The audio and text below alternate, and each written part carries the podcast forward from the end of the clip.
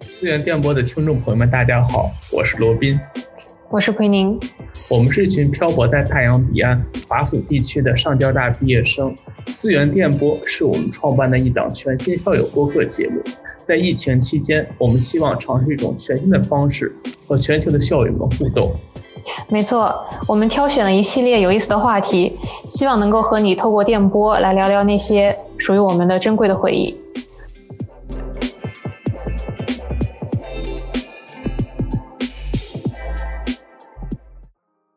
欢迎大家来到全新的校友播客《思源电波》。在经历许久的准备之后，终于和大家见面了。我是奎宁，我是上交大一六届材料系毕业生。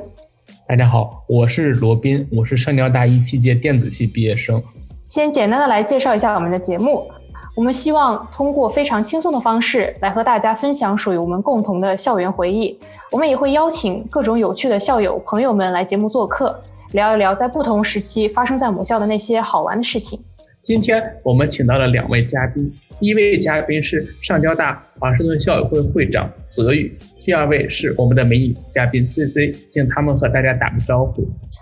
大家好，我是泽宇，然后我是一五届电院信息工程的毕业生。啊、大家好，我是 CC，那个我是啊一七届国际与公共事务学院的毕业生。其实我们是一个非常创新的这个一档播客节目，也是赶了一个时代的这个潮流或者是弄潮儿吧，对罗斌老师不弄潮儿。 我我们呢就请我们呃交大校友会会长泽宇来谈谈我们为什么要创办这档节目，以及创办这档节目的目的是什么。好嘞，其实想法也非常简单，因为大家都身处疫情之中，然后也没有办法做更多的线下节目嘛。然后由于疫情呢，所有事情转到线上有一个非常明显的优势，比如说以前咱们做一些啊、呃线上的一些呃就是科技类的讲座嘛，嗯，当时都是比较局限于咱们这个地区的一些嘉宾，但是其实因为疫情呢，啊、其实其他校友会的一些线上讲座其实是完全可以就是全面共享的，比如说咱们有人对创业感兴趣的，完全就可以关注咱们上交大硅谷校友会的非常非常棒的一系列的创业讲座，那么这就是他们那个地区的优势。那么我自己在想，我们怎么发挥我们的优势？我想到一个非常明显的一点，就是咱们的这个团队啊，都是都是非常非常年轻的一些校友朋友们，大部分还是学生。就咱们追求一些比较有创创意的一些想法来办嗯咱们这个对线上活动。对，所以，所以，而且这个大家可能不知道，二零二零年，因为大家都宅在家里，这个中文播客节目其实是个，呃，如雨井后喷吗春笋一般的景对喷，对嗯所以对我们也想做这个尝试。对，我们也是。呃，我听说会长我们在 brainstorming 的时候曾经考虑过做直播，为什么你在直播和 播客之间最后选择了做播客，而没有更大胆的尝试这种 直播这种？呃，你知道媒体咱们方式现在直播面临最大的问题是什么吗？呃，可长得能太就对是帅吗时差，啊，时差确实是个很很大的问题。但如果只是针对当地校友的话，其实还好。但主要是对这个观众的参与度，其实现在对对嗯，很难把它把它拉起来。对所以，如果是做这种播客录播的形式呢，这个大家其实可以随时随地的来听，不需要非常端正的坐在电脑前看一场看一场对呃讲座。对，大家可以非常随心，比如说就一边炒菜的时候一边听一听咱们聊的事情，或者一边开车的时候一边听。而且我觉得咱们聊的啊、可以更往啊、生活化的话题来靠，聊一些大家对上交大一些啊、非常嗯、日常呀，或者是一些校园生活一些共同的一些回忆，可能更能激发大家对这个母校的情感吧。对对，我觉得啊，我们会长说的是有道理，泽宇说的是有道理。这种播客形式呢，其实我觉得其实传播度是更广的，因为大家其实啊，并没有太多时间说是在某一个时间定点去收看一个直播节目，但是其实你开车的时候，类似听电台这样的话，其实。嗯，其实你某种程度是在思考，这样也能够引起大家的一些互其实，在确定节目名字的这个过程，我们就考虑了很久。这个名字其实是我们今天上午最后拍板决定的。在我们提出的众多方案里面，啊、包括最开始的拖鞋飞了，啊、方尖碑下的我们，因为我们是在华盛顿地区，以及波多马克河畔思源湖 这种名字，以及呃，考虑到我们是交大一八九六年建校，以及美国的区号是加一，所以我们有呃方案备选之一是通话加一八九六。哎，你们知道这个为啥有一个名字叫拖鞋飞了吗？ 肯定跟拖延门有关系吧？对，这是这是这是我的一个奇怪的一个想法。对，对，大家毕业都会在这个四元门，然后就是所谓的拖鞋门面前照相嘛。然后大家毕业了之后，咱们不都都飞到了吗？飞到世界的各个角落。但是 这个名字我提出来，遭到了很多人的强烈反对。啊，没有反对，只是只是不支持。可能就大家不是很理解拖鞋到底是什么东西。对，就最后我们在众多这个备选名字中起起了一个比较四元电波，也希望我们的电波呢能穿过大洋，带给国内美国的听众朋友们，也希望能够把我们华盛顿的校友们更紧密的结合在一起。顺顺便提一下，我们的这个节目呢会在 Podcast 上上传，你在 Podcast 上搜索“思源电波”就可以收听到的我们第一期节目。我们后续的节目呢也会在这个上面持续去更新，但是这个更新频率啊，我们现在不敢保证是周更还是月更，我们现在处于一个初始的创业阶段，我们就随意了，对吧？然后好吧，那我们我们这其实呢是想办一个系列节目的，我们想办一个老中青三代交大人谈谈对交大的回忆。那我们第一期呢，我觉得就聊聊大家最关心的，对吧？我们常说吃在交大，住在交大，我们聊一聊和交大美食相关的话题。首先来呀，我们谈谈自己在疫情期间大家都在家里做什么美食了。慧宁老师，你先来聊一聊你你在家的这个大厨秀。是说我吗？我觉得这个话题最有发言权的应该是泽宇。泽宇每周末的朋友圈简直就是满汉全席，每一周末做的都不一样，而且都非常精致。对，所以要不要跟我们分享一下你现在的大厨心得？本身其实之疫情之前，我也不是特别怎么去餐厅，都是嗯、呃去超市买菜自己做。然后由于现在这种环境呢，就自己练手的机会就越来越多。但是如果只是做一些以前经常做的菜，难免也会显得比较无聊。然后就是现终在于就有时间来让你对大展身手。对对。对，我看所以所以现在就基本上每个周末做一些以前从来没有做过的一些菜菜式。最近做日式日式的料理还比较多，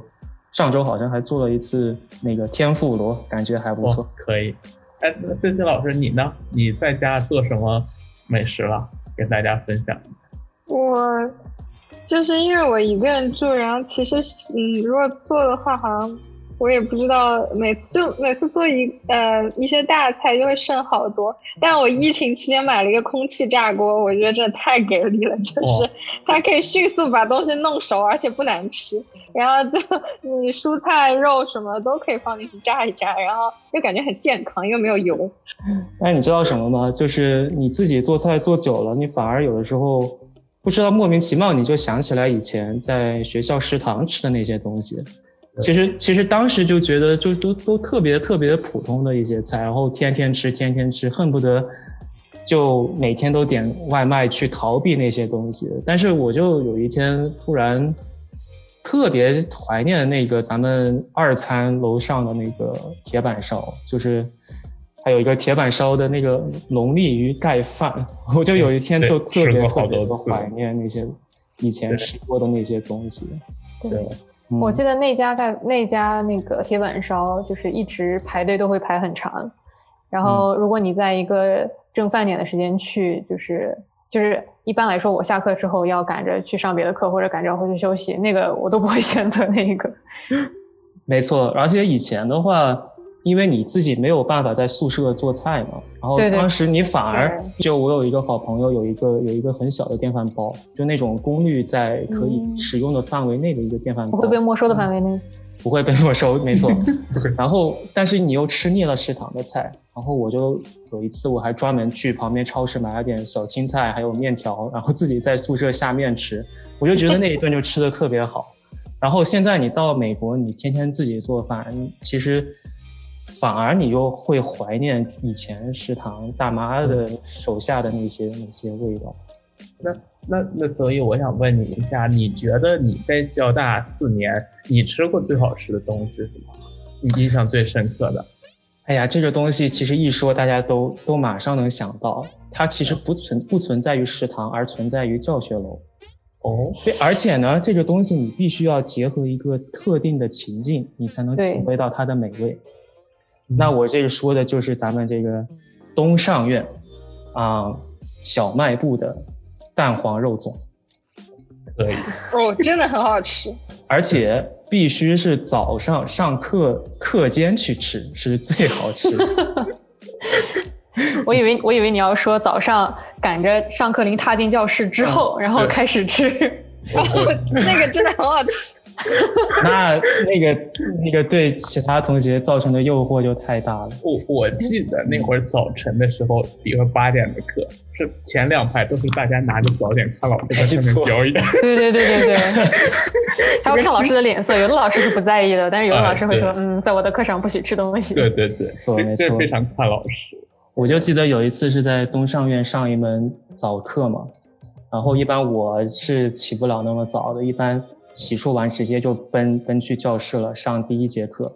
然后那个小卖部其实那个时候已经开张了嘛，然后那个教室离小卖部又近，那个蛋黄肉粽的味道它就能飘出来，而且尤其是它和蛋黄肉粽放在一起的是是茶叶茶叶蛋，蛋，哎对，嗯，这两个电饭煲那嘛个，而且而且我都而且它的茶叶蛋比食堂的还要好吃。 哦，对泡的跟对它酒的更入味。嗯它的味应道该是就泡久了，没错，对，所以它的味道就就就飘能够飘到教室里面。然后对当时你又没有吃早饭，听去嗯听老师上课，然后就完全听不进去，就只能想着那 个粽子的那个味道，还有卤蛋的味道。然后下对课马上冲到小卖部去买，因为你去晚了就排队又买不到。哦，然后又只有这样气味招牌，没错，然后又只有大概这个十分钟宝贵的时间去去享受这么一顿美食。那对 C C 对你来说，让你印象最深刻的交大有什么好吃的呢？嗯，我觉得就是那个时候吃晶体旁边的四摊有很多就是神奇的东西，就是那个什么烤鸭饭什么就很好吃，而且就感觉因为其实离教学楼比较近的是一餐二餐嘛，所以你如果去四餐的话，就一定是特定的某样东西，你已经想好了你想去吃，然后特地跑过去吃了，那种味道就是又感觉不太一样，就是 更能那个珍惜那种很好吃的菜的感觉。对对，嗯对，就是这种感觉。没错，就是美食，它不光是食物本身嘛，还要结合特定的那个时刻时那间。，个环境，嗯对对没对错，嗯，我印象最深刻的是哈勒的那个咖喱盖饭，因、啊因为又因是一因个为什爆么款呢？嗯对，因为因为什么呢？因为我好大一大二的时候，大部分课都是在呃上院或上者中是下中院院、对上中下院。那会儿一上完课十一点半，特别饿，特别饿了以后，就那个地方排队比较比较比较短，你你基本上你一下课冲过去，大概排十分钟，哎就能买到，而且那个味道其实我觉得还挺好的，就是对那儿好像是交大唯一能吃到咖喱咖喱饭的地方，对。可可能后来新开的像六对餐什么的对也会有，但是因为很远都不会去，对因为哈喽当时就在我们楼下。对，他们就在那个一堆宿舍楼中间，对那对个上对中下院的旁边，嗯我记得。对对对我觉得是一餐的很好的补充。对我对那个对印象非常深。对，其实我很好奇，哈勒是什么时候开始开始建起来的？我也很好奇嗯哈勒的性质，就它也不是一个食堂之类的，它有个名字，对这个可以以后咱们请嗯，就是比比咱们毕业早十年或者二十年的校友来聊一聊。肯定不一样的。对，就对我在校期间，哈勒都经过一次装修，然后整个格局都变掉了。其实我们毕业之后对应该也变了挺多的。对，没对。 错，没错，咱们也都不是最年轻的那一批 了嘛。嗯，我其实对那个四川的那个鸭腿饭印象也很深，就是就是就像 C C 刚刚说的，就是下了课之后，就有时间的时候会想去排队也要对吃一下的，就是四川那个饭，就是他会给你一个非常完整的鸭腿，你就看到他取下来那个烧鸭，砍下一条腿，然后又浇上卤汁，对那个那个过程就很有满足感。对他那个就很分量十足，然后味道又很好，而且就是因为我我我当时住的地方离哈勒也比较近，离一餐也比较近，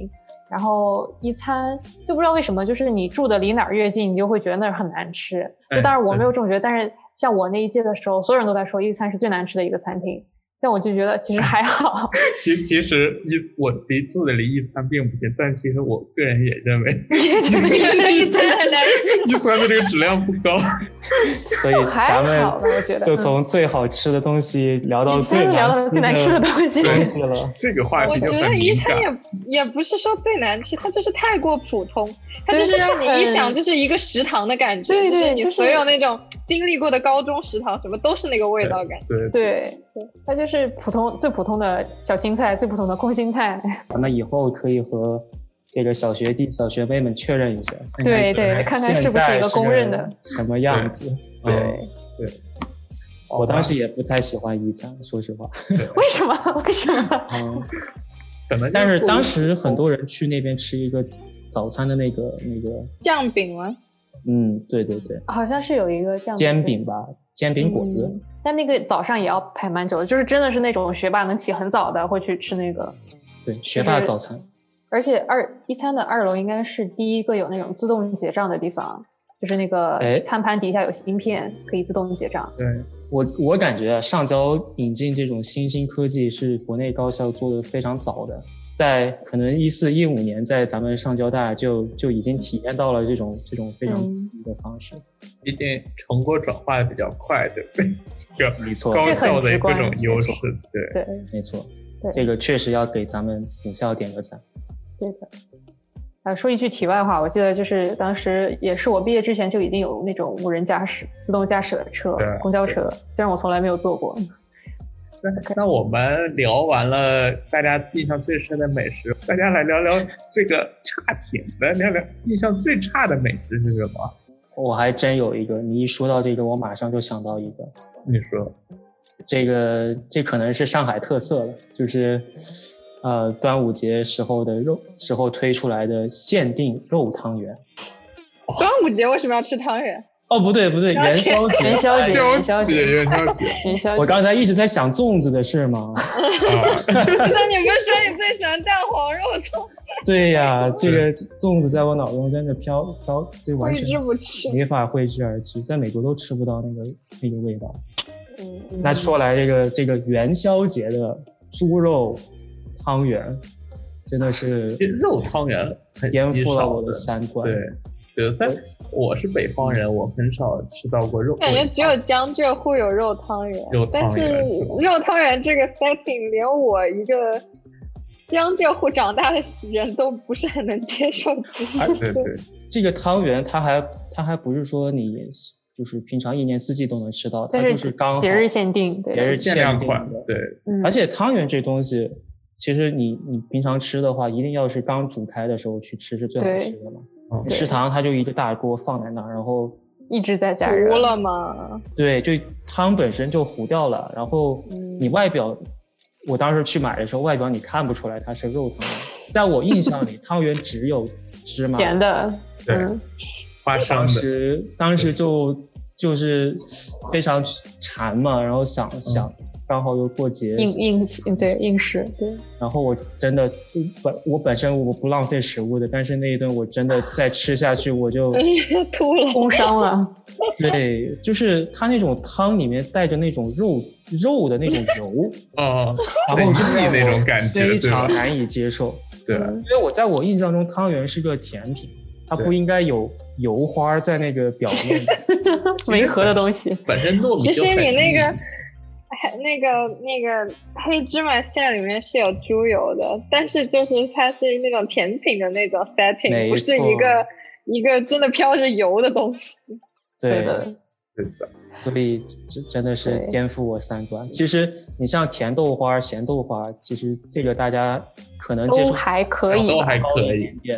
对吧？嗯，但是肉汤圆我真的真的完全没法接受，所以就说到这个，我记得就是因为基本上每一年的端午节都是在开学，就是跟就是要么是在五月开学五之月份前，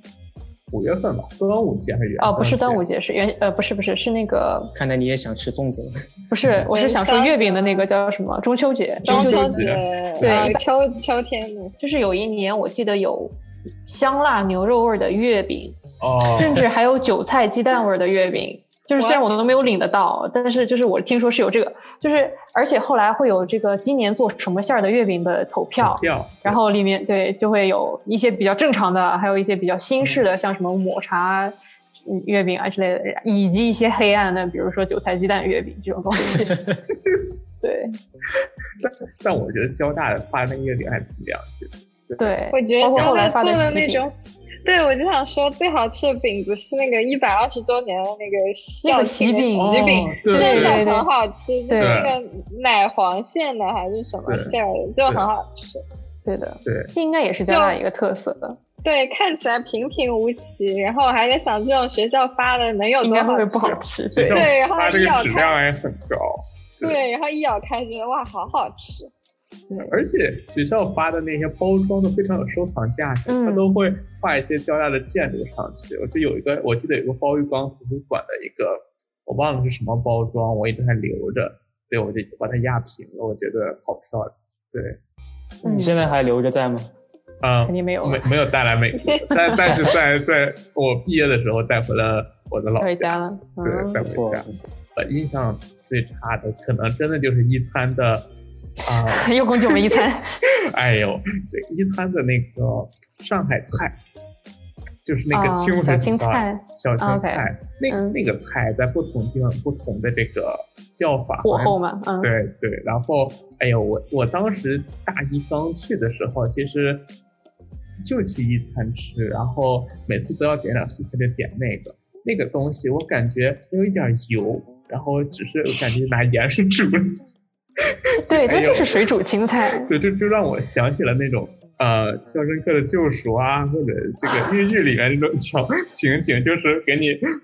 整了一个，就是你也看不清楚它是什么东西的， 一团绿乎乎的东西，对，绿公公给你吃，哎呀，而且又是凉的。嗯对，那这个东西就是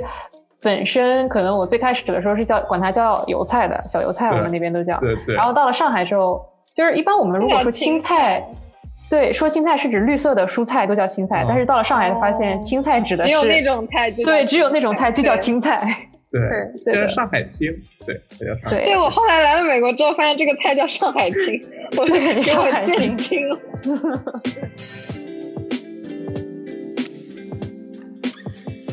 我们本期节目就先聊到这里，欢迎大家在 Podcast 订阅“思源电波”，关注微信公众号“上海交大华盛顿校友会”，我们下期再见，